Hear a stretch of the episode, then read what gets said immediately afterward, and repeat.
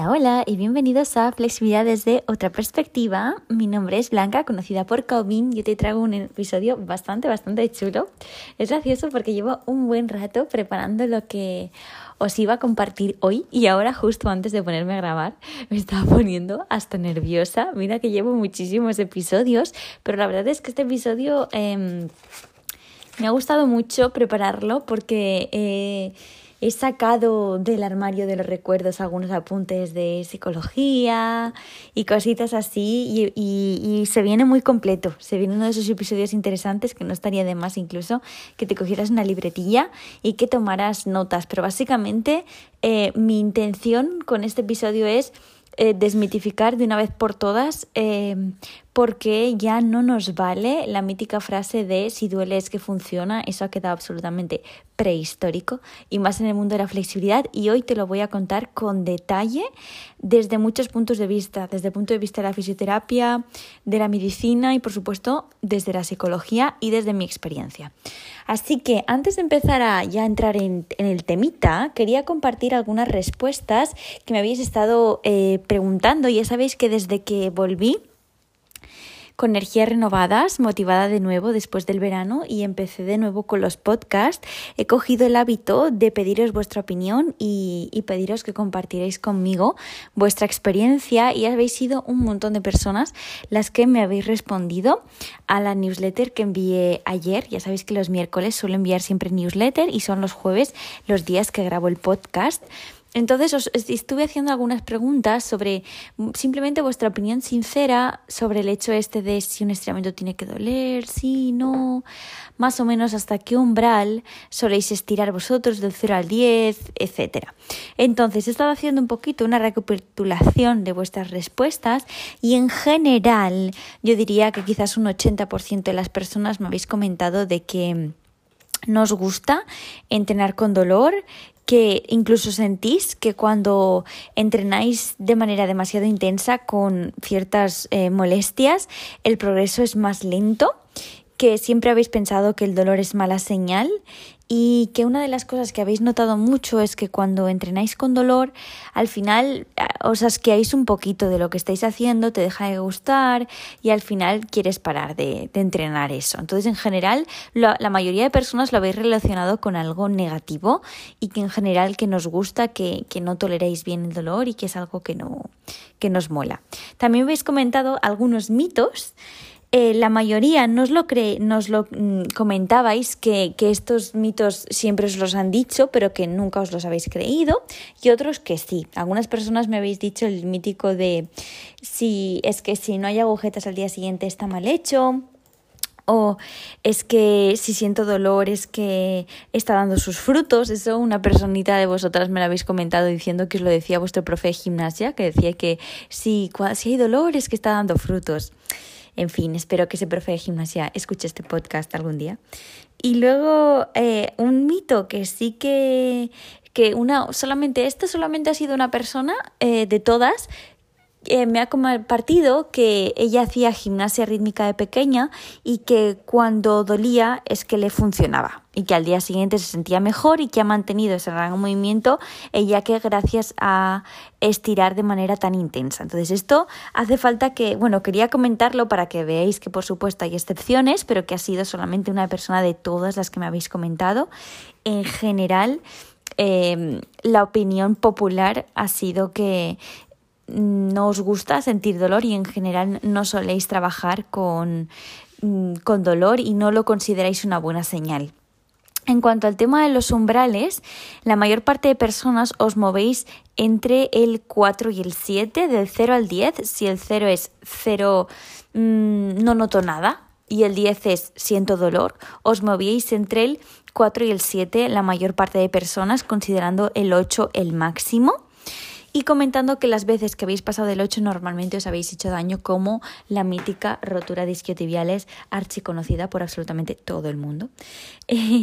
entonces, bueno, visto estas cositas que me habéis ido comentando, yo he ido haciendo un pequeño esquemita de algunos puntos importantes que, que, me gustaría tocar. Me ha gustado mucho porque una persona de vosotras ha comentado el tema del ego, que es un punto muy importante y que suele afectar bastante a la hora de medir el umbral.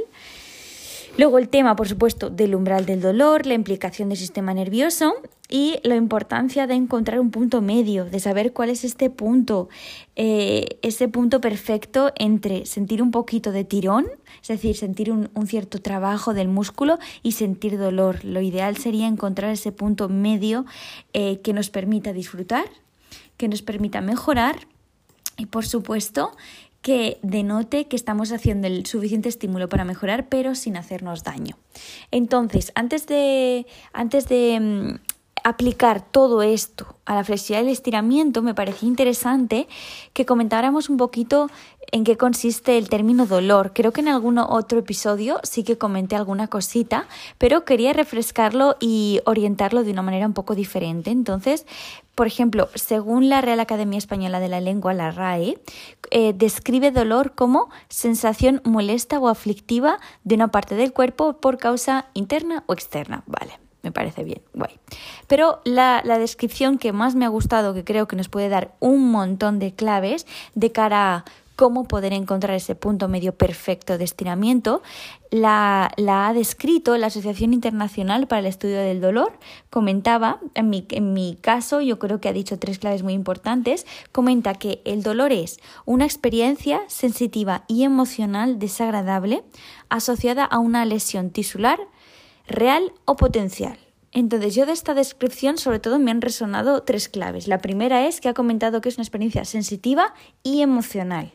Entonces ya podemos mm, concluir que la cosa no va a ser tan sencilla como es lo que siente mi cuerpo. El punto de vista emocional, es decir, del sistema nervioso, va a tener una importancia bastante, bastante grande. Segunda clave, ha comentado experiencia sensitiva emocional desagradable. Esto ya nos está diciendo que sentir dolor no es buena señal, que es algo negativo, tanto a nivel físico como emocional. Así que ya tenemos el mito este de si dueles que funciona totalmente mm, desterrado, al menos por la Asociación esta Internacional del Estudio del Dolor. Y luego, después continuaba la descripción como una experiencia asociada a una lesión tisular real o potencial, es decir, puede ser real o potencial. ¿Qué nos significa esto? Potencial. Que un cierto fenómeno de hipervigilancia, es decir, puede ser que sintamos dolor cuando realmente no hay ningún daño tisular. Entonces, de nuevo, vuelve a salir a la luz la importancia del sistema nervioso cuando trabajamos con nuestro cuerpo haciendo lo que sea. Fabuloso. Entonces, algo importante para mí también era saber un poquito cómo funciona este mecanismo del dolor, ¿no? ¿Qué sucede en nuestro cuerpo cuando sentimos dolor? No sé si alguna vez te lo has preguntado, me encantaría incluso que, que te lo pienses ahora unos segunditos. ¿Qué pasa ¿no? en tu cuerpo cuando, por ejemplo, te pinchas con una aguja y te duele algo? ¿Qué es lo que sucede? Pues lo que sucede, voy a intentar eh, explicarlo de una manera sencilla, práctica, con coherencia también, pero si hay aquí alguna persona que me escucha, especialista, eh, en dolor a nivel eh, médico, fisioterapia, etcétera, simplemente deciros que voy a intentar generalizarlo mucho y simplificarlo, pero de manera real, no me voy a inventar nada. Así que, ¿cómo funciona? Básicamente lo que sucede es que tenemos unos receptores sensitivos que, para quien le suene chino, unos receptores sensitivos son básicamente unas células que se encargan de registrar lo que sentimos, se encargan de, de, decirle a la cabeza, oye, estás sintiendo esto, estás sintiendo calor, estás sintiendo frío, estás sintiendo dolor, etcétera, estás sintiendo placer. Entonces existen diferentes receptores sensitivos y los encargados del dolor se llaman nocioceptores. Entonces, cuando tenemos un estímulo X que supera un umbral X, despierta a esos nociceptores, se activan y esos nociceptores envían una señal a la médula espinal, que es básicamente ese cablecito que está protegido en nuestra columna vertebral. La médula espinal envía esa señal arriba al sistema nervioso central, al cerebro, de allí a una, a una zona llamada tálamo y del tálamo a la corteza cerebral. Y ahí se despierta una señal de alarma que se producen diferentes sustancias. Entonces, eh, básicamente tú simplemente piensas en eso. Tú sientes dolor en tu cuerpo, ah, los nociceptores, esas celulitas, se activan, envían una señal a la médula, de la médula a la cabecita, y en la cabecita se empieza a registrar y se producen la respuesta. La respuesta que puede ser eh, huir de ese estímulo, a me hace daño, o uy, el dolor es tan grande que me desmayo, cosas así. Entonces, em, también me parece interesante comentaros, por ejemplo, eh, el efecto de cuando estamos enfermos o tenemos alguna lesión, ¿no? De los analgésicos y de los calmantes. Los analgésicos, por ejemplo, si alguna vez te has lesionado y te has tomado un calmante, no bloquean la respuesta del sistema nervioso, sino lo que hacen es transformar el estímulo que estás, que estás sintiendo, es decir, actúan sobre esos receptores. Es lo que, por ejemplo, le suele pasar a muchas personas que, que, por ejemplo, tienen dolores muy fuertes, ¿no? Y se les administra morfina o ciertos opiácidos, lo que hacen es que los receptores no detecten esa señal de dolor tan aguda y entonces no sientan tanto dolor. Y algo que me parecía muy también curioso, ¿no? Comentar es el efecto de nuestras propias endorfinas. No sé si alguna vez te ha pasado que eh, estás, por ejemplo, mm, sí, a mí me pasó una vez, en una carrera, yo no me había dado cuenta y me hice sangre en una pierna y claro, eh, estás emocionado, estás en éxtasis, por decirlo así, porque acabas de acabar una carrera importante, estás feliz y tal, y de repente la acabas y dices, Dios santo bendito, si estoy aquí sangrando, me estoy desangrando, ¿qué me ha pasado? Y no me había dado ni cuenta. Y pasa el rato y dices, pues me duele más de lo que me pensaba. Pues estaba bajo el efecto de las endorfinas. Cuando estás bajo el efecto de las endorfinas, esa respuesta del dolor se ve completamente modulada. Entonces, quería explicarte este mecanismo del dolor y estos ejemplos de los analgésicos de las endorfinas para también que te des cuenta de que eh, nuestro sistema nervioso tiene muchísimo que ver en cuanto a la respuesta del dolor. Y aquí viene realmente un poco una, una, de las guindas del pastel y es que el umbral del dolor va a variar mucho en función de la persona, por lo cual cada uno va a sentir ese umbral en un punto diferente y es muy normal que haya personas que necesiten, por ejemplo, un estiramiento, ir mucho más lejos para sentir molestias y otras a la mínima ya sientan esas molestias. Y lo mismo nos sucede a la propia persona, es decir, hay diferencias entre personas y dentro de nosotros mismos, en función del día y de la situación y de cómo nos trae nuestro cuerpo, también podemos sentir diferencias en ese umbral del dolor. Quería también simplemente eh, puntualizar que no es lo mismo umbral de dolor que tolerancia al dolor. La tolerancia al dolor es la intensidad máxima de dolor que podemos soportar. Y el umbral del dolor es la intensidad mínima a partir de la cual cualquier cosa, un estímulo, se considera doloroso. Entonces, em, vamos a dejar a un lado el tema de la tolerancia al dolor, no estoy hablando de ella, sino que estoy hablando del umbral, que es muy importante que, por ejemplo, nuestros estiramientos nunca superen ese umbral del dolor. Cuando yo más bajito tengo el umbral del dolor, más facilidad tendría que un estiramiento me duela, porque a la mínima se despertará ese umbral de dolor que despertará esa respuesta que te he explicado, que iba del nocioceptor a la, a la médula, etc. Vale, entonces, eh, bueno, yo he estado investigando algunas cosillas. Este va a ser, la verdad, es que un episodio gracioso porque vais a aprender bastantes curiosidades. Y una de las curiosidades es simplemente, ¿no? Cuando me he puesto a investigar un poquito más sobre el tema de por qué hay tanta diferencia entre unas personas y otras del umbral del dolor, Em, he visto ¿no? que, hay una, una, parte de la ciencia, una disciplina científica que se llama genética del dolor, que es de las primeras que empezó a investigar sobre esto y que eh, descubrieron dos enfermedades muy curiosas relacionadas con el dolor. Una que se llama neuropatía autonómica sensorial hereditaria, que es básicamente una enfermedad en la cual no se siente nada de dolor. Parece una cosa en plan, oh, qué bien, pero realmente es una enfermedad súper eh, peligrosa, porque puede ser que la persona esté sufriendo algún problema, imagínate un infarto o tenga alguna lesión interna y no se esté dando cuenta. Y eso empeore, pero porque no siente ningún tipo de dolor. Y resulta que la primera persona a la cual se le diagnosticó esta enfermedad fue a un hombre que trabajaba en un circo que se dedicaba a clavarse eh, objetos punzantes. Era, ese era su show, clavarse cosas. ¿Y qué sucede? Que como no sentía dolor, la gente flipaba con él y él pues iba haciendo y trabajaba de eso. Y resulta que se ha visto que esa enfermedad es producida por una anomalía genética en uno de los genes que se encargan de eh, detectar las señales dolorosas en el cuerpo. Entonces, esta es una de las enfermedades, me parecía súper curiosa y como rasgo así que me parecía compartir. Y luego hay otra que se llama trastorno del dolor extremo con un nombre, bueno, continúa el nombre, pero con esto ya creo que ya es suficiente, que es lo contrario, que es simplemente eh, es un gen que está mm, tiene una pequeña bueno es un gen que no se ha desarrollado bien y que eh, produce una señal del dolor anormal es decir produce una señal del dolor eh, exagerada estos son dos extremos, ¿vale? Que son súper poco comunes, muy, muy, muy, muy poco comunes. De hecho, yo solo había oído hablar de la primera porque salió en la peli esta de Elizabeth Salander, de los hombres que no amaban a las mujeres, que hay un hombre que le sucedía esto pero no había oído hablar de esto. Entonces, quería ponerte esos extremos para simplemente decirte que hay un porcentaje muy pequeñito de la población que está en esos extremos de no sentir nada o sentir mucho y la mayor parte de personas estamos en el medio.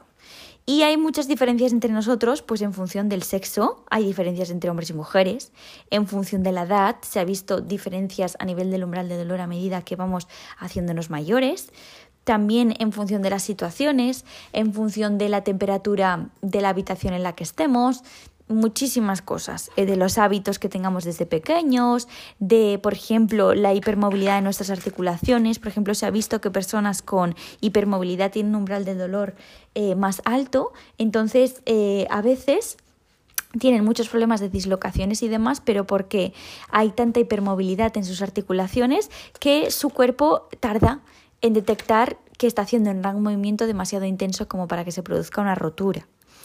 Y luego, por supuesto, existen diferencias dentro de la propia persona. Por ejemplo, mujeres, en función del ciclo hormonal, vamos a sentir diferencias a nivel de sensaciones. Yo es muy común, por ejemplo, tengo muchas alumnas que, sobre todo en contorsión, cuando les va a venir la regla sienten muchísima más tensión a nivel de la espalda, se sienten más rígidas, sienten que se agotan más en las posiciones, que aguantan menos, eso suele pasar. Por supuesto, la luna también nos afecta, independientemente de que seas una persona que cree en la astrología o no, la verdad es que eso me da igual. La luna es impepinable lo que nos afecta a todos los seres vivientes. Si afecta al mar y a los animales, ¿cómo nos va a afectar al ser humano?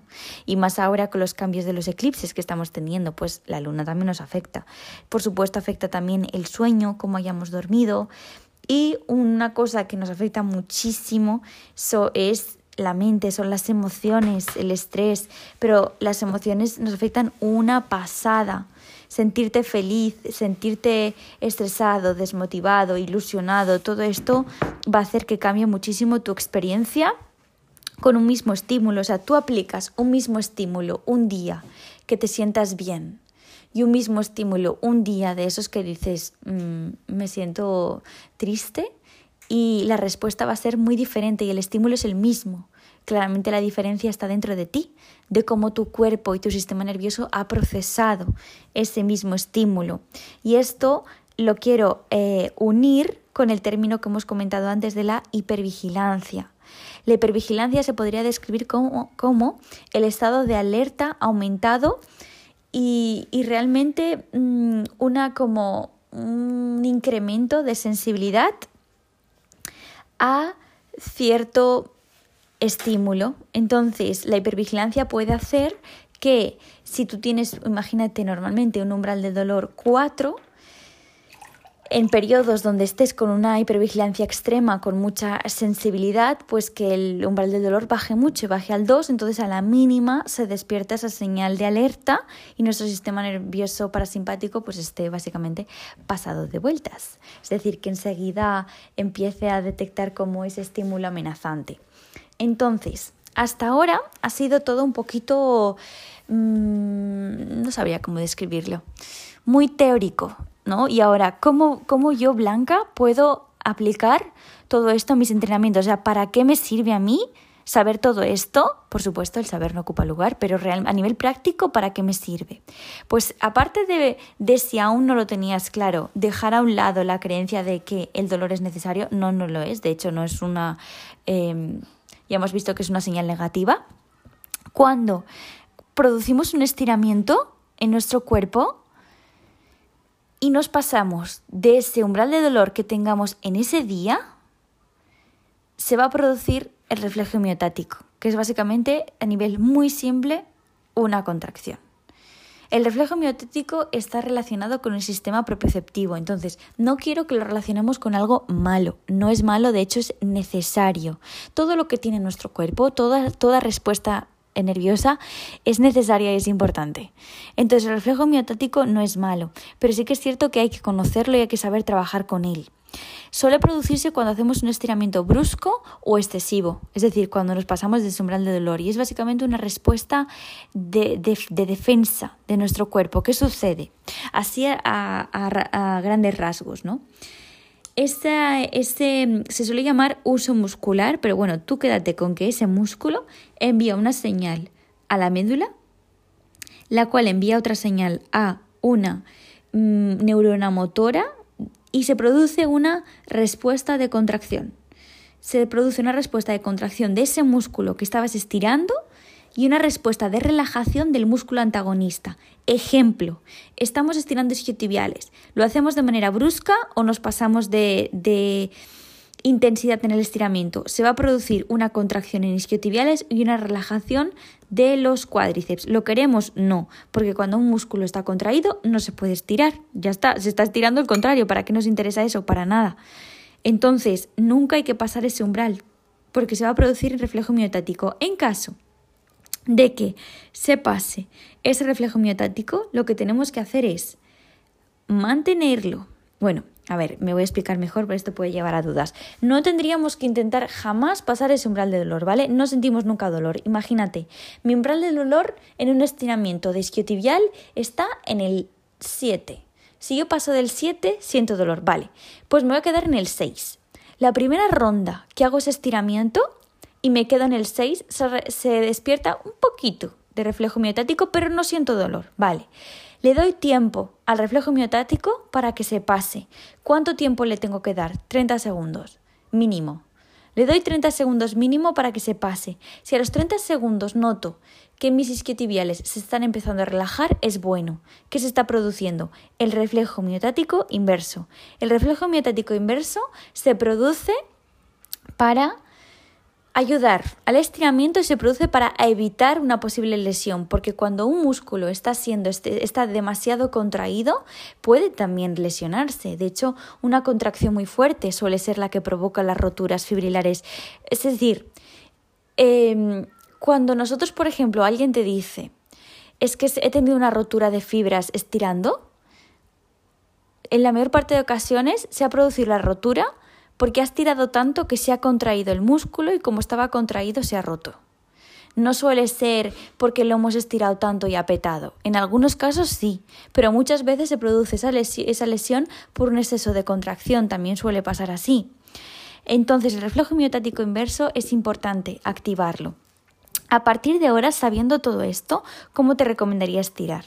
Por supuesto, ya lo hemos visto. Es muy importante hacer siempre calentamiento previo. Los calentamientos previos nos van a ayudar a preparar esa musculatura y a reducir el reflejo miotático. Entonces, posiblemente, cuando tú empieces una sesión de flexi, imagínate que tiene eh, notas que puedes estirar un 50%, que si estiras más es demasiado intenso, pues empiezas al 50% y a medida que te vayas sintiendo eh, eh, caliente, vas subiendo por ejemplo, al 60, 70, pero nunca vamos a pasar de ese punto en el que sintamos dolor. Cuando empieces a sentir dolor es una mala señal. Vas a desgastar el reflejo inmunológico y posiblemente te vas a acabar haciendo daño. Y luego no olvidemos las implicaciones a nivel del sistema nervioso. El sistema nervioso considera el dolor como una mala señal, considera el dolor como un maltrato. Entonces, ¿para qué queremos hacer algo que está maltratando nuestro cuerpo? ¿No? Eh, lo único que vamos a hacer es despertar señales de alerta incluso, e incluso de estrés. y se supone que entrenamos para estar a gusto, para relajarnos, para disfrutar. Entonces no, no queremos tampoco apretar tanto como para sentir estrés. Entonces yo siempre te recomendaría que nunca pases ese umbral de dolor y que sabiendo todo esto juegues en función del punto del entrenamiento en el que estés, si estás al principio, a la mitad o al final, juegues con el umbral del dolor y, juegues con la intensidad de tus ejercicios. Luego, en función de cómo te despiertes un día, de cómo te, se sienta tu cuerpo ese día, juegues también con eso. Juegues con la intensidad que quieres aplicar. Y si eres entrenador o entrenadora, ten muy en cuenta que no todo el mundo va a poder eh, tener, em, entrenar a la misma intensidad eh, va a haber muchísimas diferencias individuales y hay que tenerlas claro. Y también hay que respetar que esa misma persona, en función del día, va a tener también diferencias individuales, que a veces tiramos más y a veces tiramos menos. Sobre todo para mí la clave es que, es que jamás dejes de disfrutar, que con esto que lo hacemos para sentirnos bien, mm, a lo tonto no te vayas a lesionar porque nos ha pasado a todos. Y, y, por supuesto la constancia y la paciencia, toda la constancia, va a hacer que ese umbral del dolor se vaya modificando. Cada vez vamos a poder llegar más lejos porque la musculatura se va, se va a poner más fuerte, se va a poner más flexible y cada vez vamos a poder llegar más lejos, pero también requiere de un periodo de adaptación y un periodo de, de paciencia y, y, por supuesto de, de, constancia.